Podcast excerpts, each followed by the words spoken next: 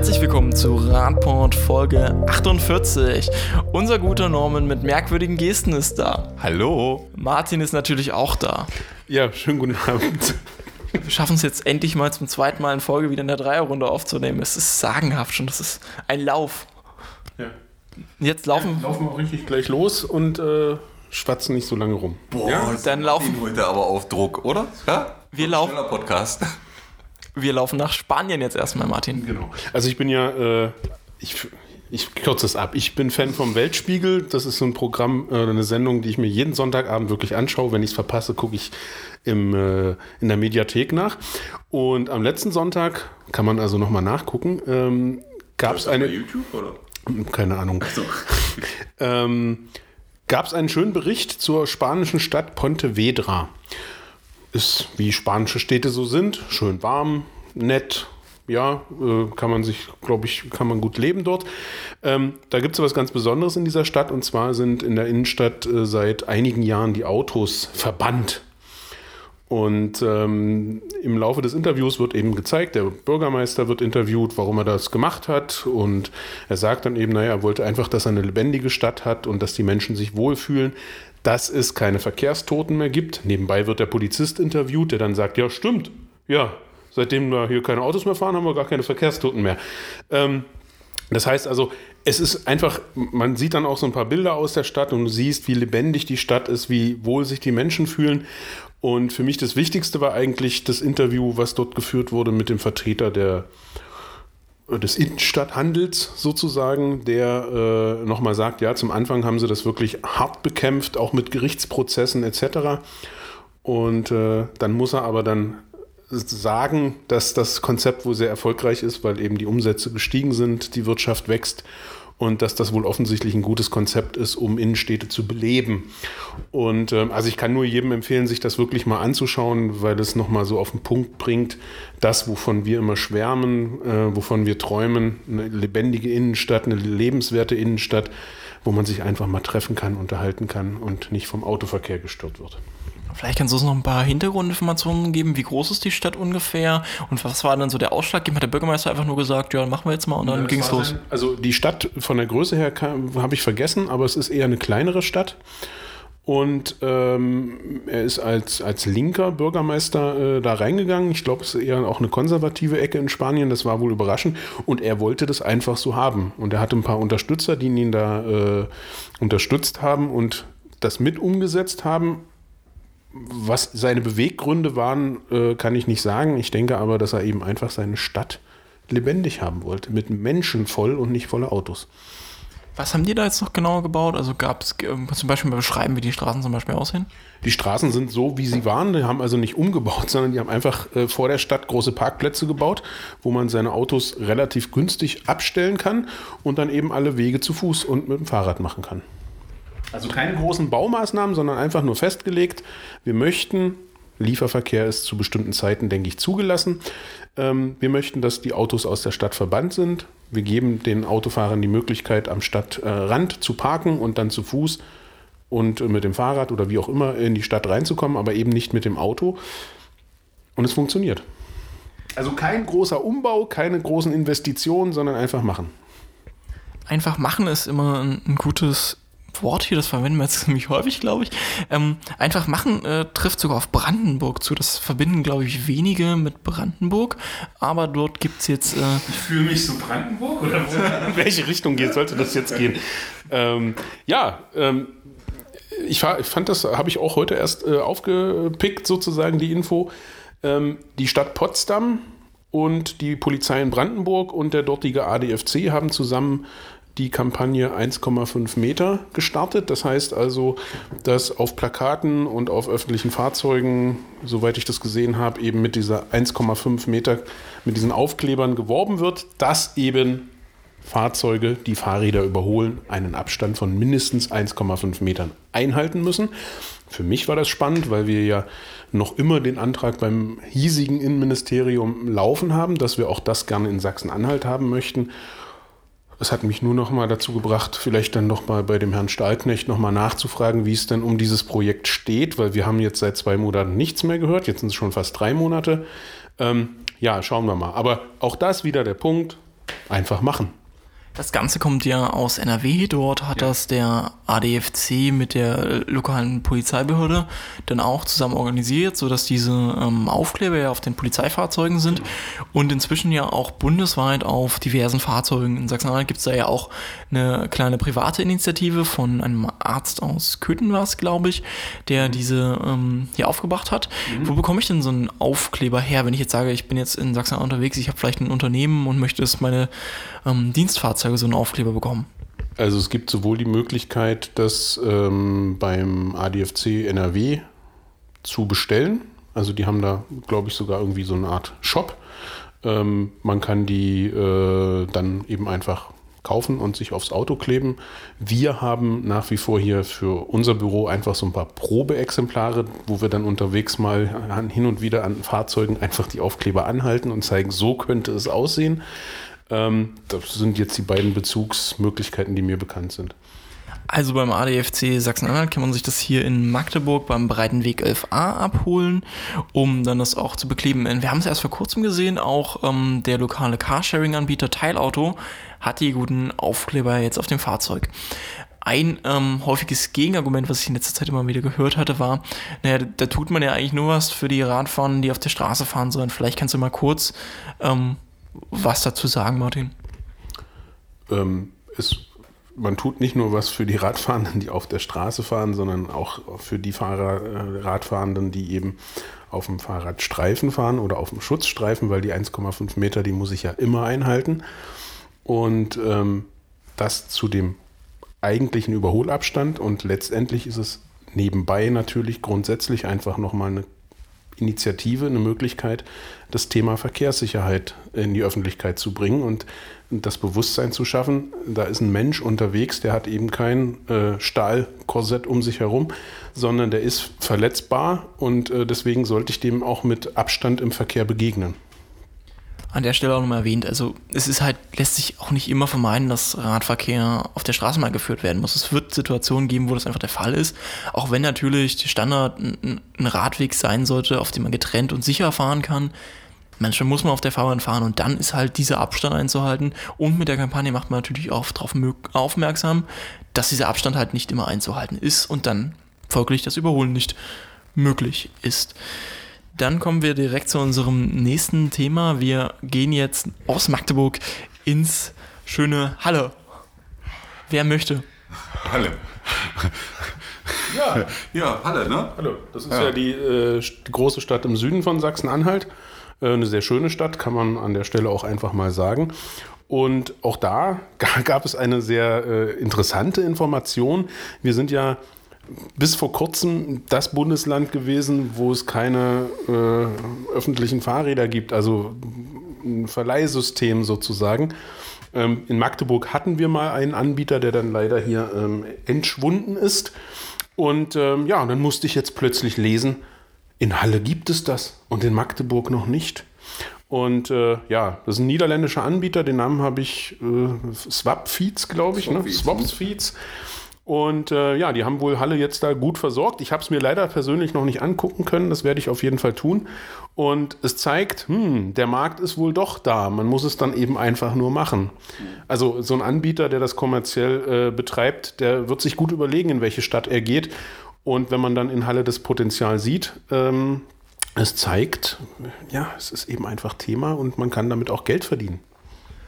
Die Räder zeichnen sich ja durch diese klassischen signifikanten blauen Vorderräder aus. Norman, vielleicht kannst du noch ein bisschen was zum System sagen, wie das funktioniert und wie man das nutzen kann. Ja, Im Endeffekt kann man sich bei Swapfeeds anmelden und äh, für eine monatliche Grundgebühr, ich glaube um die 19 Euro oder sowas, ähm, kann man im Endeffekt ein Fahrrad mieten, inklusive Reparatur und allem möglichen Kram. Ähm, das ist natürlich cool für jemanden, der sagt, pass auf, ich ziehe jetzt in die Stadt, bin Student, also an die richtet es sich auch. Das Unternehmen ist ein Startup aus Holland, was äh, Studenten aufgebaut haben, wo ich eben sozusagen die All-Inclusive-Rate habe und dafür das Rad immer zur Verfügung habe, was an sich erstmal eine coole Idee ist, weil es die Leute günstig auf ihr Rad bringt, also auf dem Rad bringen und sie eben die Mobilität erleben können, eben nicht losstapfen müssen und sagen, okay, ich kaufe mir jetzt für weiß nicht, 500, 600 Euro ein niegelnagelneues Rad mit Schloss und dem ganzen Kram dazu, sondern will eben ausprobieren, ob das Radfahren was für mich ist. Und da ist das natürlich eine super Alternative. Also ist es ein, ein Unterschied zu den klassischen Bike-Sharing-Anbietern nicht so, dass ich diverse Stationen habe, wo ich mir ein Rad nehme, sondern ich kriege direkt ein Rad zugewiesen miete ich- praktisch. Im, Im Endeffekt miete ich mir mein Rad, das nehme ich auch mit nach Hause. Also es ist auch meins äh, und äh, fahre dann damit, äh, bezahle das eben nur monatlich wie meine App oder irgendwas anderes eben für 19 Euro. Ja? Also wie der eine oder andere eben zu Hause Fernsehen guckt, ja, da gibt es ja so die großen Anbieter, Netflix, Amazon. Kriegen wir jetzt von denen eigentlich Geld? Immer noch nicht, ne? Haben die sich bei uns noch nicht gemeldet. Du mal fragen, ob Amazon Prime uns als Podcast aufnehmen möchte? Doch eigentlich mal. Ja? Äh, also wenn ihr uns hört, wir würden uns freuen. Ähm, der äh, Punkt ist aber der, durch diese relativ geringe monatliche Belastung ähm, kann ich das eben für mich möglich machen, fahre ein verkehrssicheres Fahrrad und äh, dieses Reparaturthema ist auch geklärt, wenn irgendwas sein sollte. Das ist eigentlich eine coole Aktion. Also ich kann es verstehen, wenn man es nutzt, auf jeden Fall. Für viele würde jetzt, du hast Netflix zum Beispiel zu gesagt, der Netflix kostet glaube ich 7 Euro oder so im Monat. Der Äh, Preis ist für 7 Euro ist, wenn er, ich glaube, alleine die Preise sind gerade erhöht worden. Und Ich glaube, es sind 10 Euro. Irgendwie Ja, 11 ist egal, ich will mich nicht über Netflix unterhalten. Jeweils sind Coole Serie. Nein, Mann, Spaß. Jedenfalls sind, sind ja die Preise gefühlt dann nochmal niedriger. Vielleicht kannst du mal kurz, du hast ja die Erfahrung aus dem Radhandel, was kostet so ein Rad in der Anschaffung, was bezahle ich denn auch mal im Unterhalt dafür, dass man sich mal verdeutlichen kann, warum 19 Euro vielleicht eigentlich auch gar nicht so teuer sind. Also ich muss sagen, dafür, dass das Rad da steht, das sind jetzt nicht die High-End-Räder im Endeffekt. Ich weiß gar nicht, was für eine Schaltung drin ist, drei oder sieben Gang oder irgend sowas. Ähm, ist jetzt kein Rennrad, was ich zur Verfügung gestellt kriege. Ist einfach ein Fahrrad, mit dem ich im Alltag fahren kann. Ja, und äh, ein, gleichwertiges Rad, äh, bin ich der Meinung, muss man wahrscheinlich rechnen im, im Handel irgendwas zwischen 400 und äh, 550, 600 Euro plus Schloss.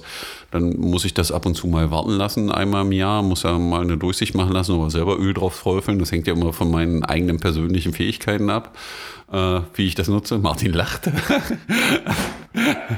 ähm, aber äh, ich muss sagen, dafür, wenn das 220 Euro im Jahr sind, dafür, dass ich mir jetzt da kein Zweitrad hinstelle oder sowas, sondern einfach ein Rad zum Nutzen brauche, ist das eigentlich ein cooler Tarif. Und den ich, ich kann das Rad ja auch wieder abgeben, wenn ich es nicht mehr brauche. Ja, Das ist sicher auch für Pendlerinnen ganz attraktiv. Ne? Ich vielleicht mein, mein gutes Rad zu Hause in der Stadt, in der ich lebe und kann dann, wenn ich, also wir haben ja das große Problem zwischen Halle und Leipzig, das Pendeln. Dann könnte man sich ja für Halle theoretisch für 20 Euro einfach ein hinstellen und sagen, das nutze ich da eben. Das ist auch okay. Und dafür habe ich aber ein Rad, was im Regelfall immer funktioniert. Und wenn was kaputt ist, hilft mir jemand. Also das ist eigentlich eine coole Idee. vermeint das Diebstahlrisiko. Vermeint das Diebstahlrisiko. Weiß ich nicht. Also Ja. das ist für mich ein, ein ganz, ganz spannendes Thema, weil ich denke, also grundsätzlich ist es einfach erstmal super, dieses, dass es überhaupt dieses Zusatzangebot gibt. Und ich denke, es gibt einfach Menschen, die, die gerne ein Fahrrad haben, aber eben sorgenfrei sozusagen äh, äh, Luft aufpumpen, äh, Schlauch wechseln. Äh, ähm, für die ist das genau das Richtige. Was ich total spannend finde, Martin hat gerade sich selbst beschrieben. ne? Äh, was ich sehr gut finde, es ist jetzt noch ein Akteur auf dem Markt, der sicherlich ganz genau hinschauen wird, wie das mit dem Fahrraddiebstahl denn aussieht. Und ob da immer der ADFC jammert, dass so viele Fahrräder geklaut werden, oder ob das einer aus der Wirtschaft ist, äh, kommt vielleicht dann bei dem einen oder anderen äh, auch nochmal anders an. Also von daher finde ich das einfach auch aus der Perspektive sehr, sehr spannend. Und äh, ich bin äh, ja, gespannt, wie sich das entwickeln wird. Vom Halle kommen wir jetzt natürlich ins schönere Magdeburg.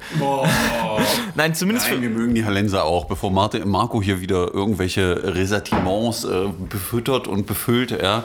Ich habe gehört, Halle soll auch nicht ganz so hässlich sein. Ich finde Halle sehr schön. Aber ich wollte gerade schönere für Radfahrende machen, denn heute gab es für Radfahrende sogar einen roten Teppich hier in der Stadt. Norman, was war da los? Na, irgendwer hat so einen scheiß roten Teppich auf der Diesdorfer Straße liegen lassen. Nein. Kannst du bitte ernsthaft? Äh, heute hat die, äh, äh, die Gruppe Radkultur in Magdeburg eine extrem coole Aktion gemacht äh, auf der Diesdorfer Straße. Die haben nämlich, ich glaube, die erste Protected Bike Lane in Magdeburg gebaut. Ja. Also das allererste Mal so eine richtig geschützte Radfahrspur. Auf, da sind aktuell eben Drahtfahrstreifen. Nee, Schutzstreifen. Aber ja, äh, da sind äh, Schutzstreifen und ähm, der, Das muss man hier auswendig lernen. Das wird man nachts geweckt und dann wird man gefragt, Radfahrstreifen oder Schutzstreifen. Und ebenfalls haben die im Prinzip, einen, ich glaube, 50 Meter langen roten Teppich. Äh, und mit Pöllern abgepöllert, das ganze Ding, äh, so dass man das nutzen konnte, war total cool zu sehen. Auch ein paar Pflänzchen gesehen, ja. auch ein paar Pflänzchen. Und ein paar Kuscheltiere, die ein Ja, ein paar bisschen. Kuscheltiere, die mussten wir aber festhalten, war ein bisschen windig. Ähm, aber ansonsten war es eine sehr coole Aktion, weil das Schönste war zu sehen, wieder wie Kinder diesen Radweg nutzen. Das Beste, was ich gesehen habe, war ein Kind mit einem Dreirad, was plötzlich da drauf fuhr. Das sind einfach Bilder, wo du dir sagst, das kann sich sonst keiner vorstellen auf der Diesdorfer Straße, dass da ein Kind entspannt langfährt. Oder eben auch mal das eine Mädchen, was noch nicht so richtig Rad fahren konnte, was den Raum genutzt hat für sich, ähm, um da mal auf der Straße mitzufahren in einem sicheren Raum. Fand ich, war eine extrem coole und angenehme Aktion.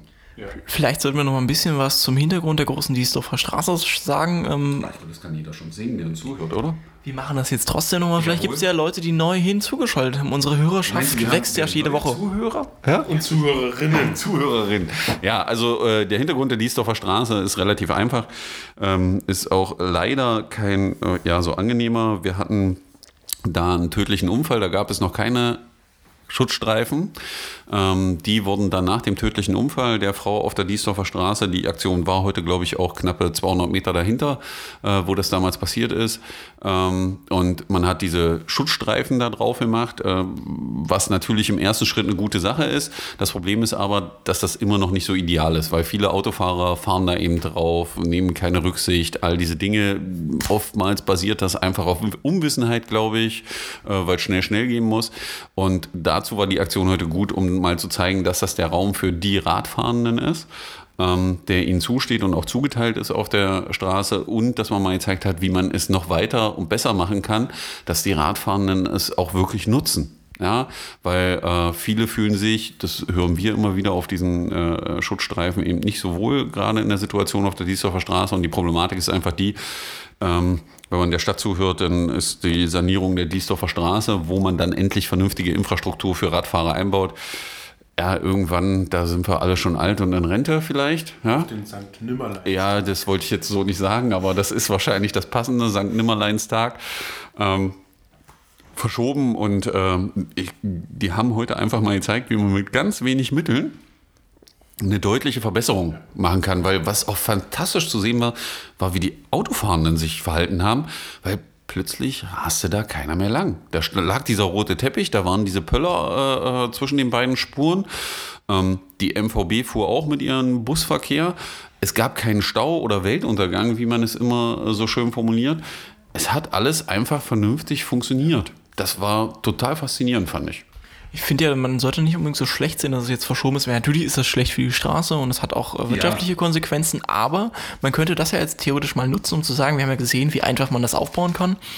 Man könnte doch jetzt für diese Übergangszeit einfach mal so eine Protected Bike Lane testweise dort aufstellen, um zu sehen, vielleicht können sich mal die Radfahrenden dran gewöhnen, mal zu gucken, wie das für Wirkung hätte, um dann vielleicht das auch später in der Planung so anzupassen. Genau, oder man könnte, die Idee ist keine schlechte, ein Testlabor draus zu machen und zu sagen, auf der einen Seite der Liesdorfer Straße lassen wir den Radfahrstreifen wie er ist, oder Schutzstreifen wie er ist, auf der anderen Seite bauen wir die Protected Bike Lane ein und wir zählen einfach regelmäßig auf beiden Seiten die Radfahrer und befragen die mal, welche Seite sie besser finden. Also wo es die wenigsten Probleme gibt, einfach um sich das mal anzugucken, zu was das da führt. Ich glaube, das wären interessante Erkenntnisse und die Chance sollte man sicherlich nutzen. Viele würden jetzt argumentieren, dass es wahrscheinlich im totalen Verkehrskollaps endet, weil dann ja der ÖPNV und der Autoverkehr auf einer Spur fahren müssen. Heute war das ja äh, zur Hauptverkehrszeit. Wie sah es so aus? Haben sie sich gestaut? Es war total entspannt, hat alles funktioniert. Also es war kein Stau oder so, es war einfach nur sinnige Geschwindigkeit, mehr darauf achten und gucken, was da los ist. Hat super funktioniert. Ja. Passend dazu hat Martin auch eine gute Nachricht aus Berlin für uns. Ja, also ich, also ich meine, heute hat das diese Initiative, diese Magdeburger Initiative gemacht. Ähm, also nicht die Stadt, eine private Initiative, die gezeigt hat, hat oder zeigen wollte, wie es sein könnte. Und parallel quasi, wie gewünscht, in Berlin wurde heute die dritte Protected Bike Lane von der Senatorin und der ansässigen Ortsbürgermeisterin eröffnet. Ich sage, ja, Leute, es geht. Man muss es einfach nur machen. Ich weiß, dass die Berliner jetzt schimpfen werden und sagen, alles viel zu schnell, äh, viel zu langsam und viel zu wenig. Aber die machen es wenigstens. Und wenn ich das dann eben mit unseren Städten hier vergleiche, dann muss ich sagen, Und da Martin es gerade wieder gesagt hat, Magdeburg will ja Kulturhauptstadt werden. Ne? Ja. Einfach machen ist, glaube ich, Genau. das Motto. Genau. Und das wäre eine Riesenchance, ja, das zu nutzen. Und ich fand es nochmal, äh, also das, der Berliner Hintergrund einfach. Es gibt einfach Städte, die haben es erkannt, die machen auch einfach, weil sie wissen, das ist Teil der Mobilitätswende. Wir wollen, dass Menschen sicher mit dem Fahrrad unterwegs sind. Und wir wollen, dass unsere Städte entlastet werden. Ja, und hier diskutiert man und äh, macht eben letztendlich dann doch zu wenig oder gar nichts. Wir kommen dann nochmal direkt zu einem schönen Rausschmeißer. Norman möchte aus der Heimat erzählen. Sein dann schon der Rauschmeister? ja, das ist der Rausschmeißer heute. Ne, das, das äh, Thema ja, schon abgehakt, die, ne? die, die, die, der Rauschmeißer ist, also wie das heute eben auf der Diesdorfer Straße in Magdeburg, hat es mich persönlich gefreut, aus meiner eigentlichen Heimatstadt, die 15 Kilometer nördlich hier von Magdeburg liegt, äh, Wie heißt sie denn? zu lesen, Wolmerstedt ist es, ja, ähm, und zu sehen, dass gerade kleine Sachen Radverkehr besser machen. Also ich war total fasziniert, weil das Lustige ist, der, der es da in Gang gebracht hat, war mal äh, mein ehemaliger Lehrer, ist glaube ich heute SPD-Stadtrat, also in meiner Grundschulzeit sozusagen war der Lehrer. Äh, äh, und man hat im Prinzip was ganz Einfaches gemacht, so ein Problem, was man normalerweise gar nicht, also was wir jetzt nicht so kennen, ja, wir nehmen unser Rad, tragen das irgendwo in den Keller, stellen das rein. So, und in Wolmerstedt gab es wohl das Problem, dass in einer äh, Siedlung, also in so einer Neubausiedlung, ähm, die alten Leute die steile Treppe die Räder nicht mehr runtertragen konnten. Und die sind an ihre Wohnungsbaugesellschaft herangetreten und haben gesagt, wir brauchen da mal eine Lösung. Na, dann hat die Wohnungsbaugesellschaft gesagt, jo, machen wir hat ebenerdige Plätze eingerichtet, wollte aber irgendwas um die 50 Euro im Monat dafür haben. Ein Autostellplatz kostet 20 Euro. Hat jetzt nicht ganz so funktioniert. Außerdem haben die dann so Boxen angeboten, die waren zu klein, das hat nicht funktioniert, Rad hat nicht reingepasst, all diese Sachen. Bis dann dieser SPD-Stadtrat äh, äh, kam, der selber bei der, bei der Wohnungsbaugesellschaft im Vorstand sitzt mit und hat gesagt, hier, was können wir da machen? Da gab es auch nicht so richtig Bewegung. Also haben sie selber gemacht. Ja, wie eben heute in Diesdorf und äh, auf der Diesdorfer Straße und haben selber im Prinzip so einen Schuppen gekauft, den sie auf dem Grundstück aufgestellt haben. Der ist abschließbar, ebenerdig. Die alten Leute können ihre Fahrräder ebenerdig rein und rausbringen. Das nicht auf dem Nachbargrundstück Oder und das, die haben das sogar noch bezahlt Genau, irgendwie? die haben es auch bezahlt und haben alle zusammen gemacht. Und heute sind alle total glücklich, weil schon das sorgt ja dafür, dass die Leute eine andere Mobilität nehmen, nämlich dass sie das Fahrrad nehmen. Weil ansonsten, wenn sie es nicht aus dem Keller hochgetragen kriegen, mit was fahren sie dann? Also in so einer Stadt wie Wolmerstedt, die ich kenne, da ist nichts mit ÖPMV. Also gibt es entweder du läufst zu Fuß, hast deinen Rollator rausgekramt, fährst mit dem Fahrrad oder fährst mit dem Auto. Das Auto steht ebenerdig und ich habe den Schlüssel dazu. Und so gibt man den, den Leuten die Möglichkeit, eine Auswahl zu treffen und rauszufahren. Das ist ja auch ein Problem, was wir auch in den größeren Städten haben. Das sehen wir auch hier in Magdeburg ganz häufig. Ähm, wir sehen es auch bei den, bei den Leuten, die bei uns im Laden stehen teilweise. Ja, indem ich arbeite, da stehen dann Kunden vor dir, die sind älter, wollen gerne Rad fahren, würden auch sich ein E-Bike kaufen oder solche Dinge. Das Problem ist, die haben keinen sicheren Abstellort, wo sie es ebenerdig einstellen können. Und da muss einfach viel mehr kommen. Also ich sehe da gerade die Wohnungsbaugesellschaften in der Pflicht. Im Wolmerstedt hat man jetzt der Wohnungsbaugesellschaft, die zeigt, wie es geht. Vielleicht lernen sie ja daraus, weil ich glaube, das wird nochmal ein wichtiges Thema für die Menschen, weil das betrifft ja nicht nur die Fahrräder, betrifft ja auch solche Sachen wie Rollatoren, ja, weil die müssen irgendwo hin. Ja, und die müssen die Leute irgendwo abstellen. Letztendlich kann man damit ja auch sehr gut punkten. In der hiesigen Wohnungswirtschaft ist es ja nun nicht so, dass sich Leute sich jetzt über, um die Wohnungen reißen, weil wir eine Wohnungsknappheit haben, sondern in Magdeburg ist es ja schon so, dass eben noch Leerstand herrscht und dass man damit auch Mieter anlockt, indem ich sage, ja, gucken Sie mal, bei uns haben Sie eine super Infrastruktur, wo Sie Ihr Fahrrad sicher abstellen können. Ähm, und für mich ist das eigentlich wieder, ähm, auch wenn es Wolmirstedt ist, als kleine Stadt, es ist, zeigt wieder, es lohnt sich, wenn Menschen selber aktiv werden. Nicht nur meckern, nicht nur schimpfen, sondern einfach sagen, ja, ich suche mir noch zwei, drei Leute, die ähnlich denken und dann machen wir das einfach. Damit eine kleine Hausaufgabe für die Zuhörenden heute. Ja, schaut doch mal, schaut, schaut doch mal, wie die Abstellanlagen bei euch, bei wenn ihr in der Wohnung wohnt, aussehen. Ob die vielleicht für euch nur passen, habt ihr vielleicht Probleme oder gibt es vielleicht andere Menschen am Haus, die Probleme haben? Und wenn ihr das irgendwie feststellt, sprecht doch mal mit eurer Wohnungsbaugesellschaft, ob ihr da nicht vielleicht was machen könntet. Genau. Ja. Damit verabschieden wir uns für heute und wir hören uns nächste Woche wieder. Wie viele Minuten haben wir denn jetzt? Tschö. Marco hat den Podcast hiermit für beendet erklärt. Wir wünschen euch einen schönen Abend. zum nächsten Bis. Mal. Jo, tschüss.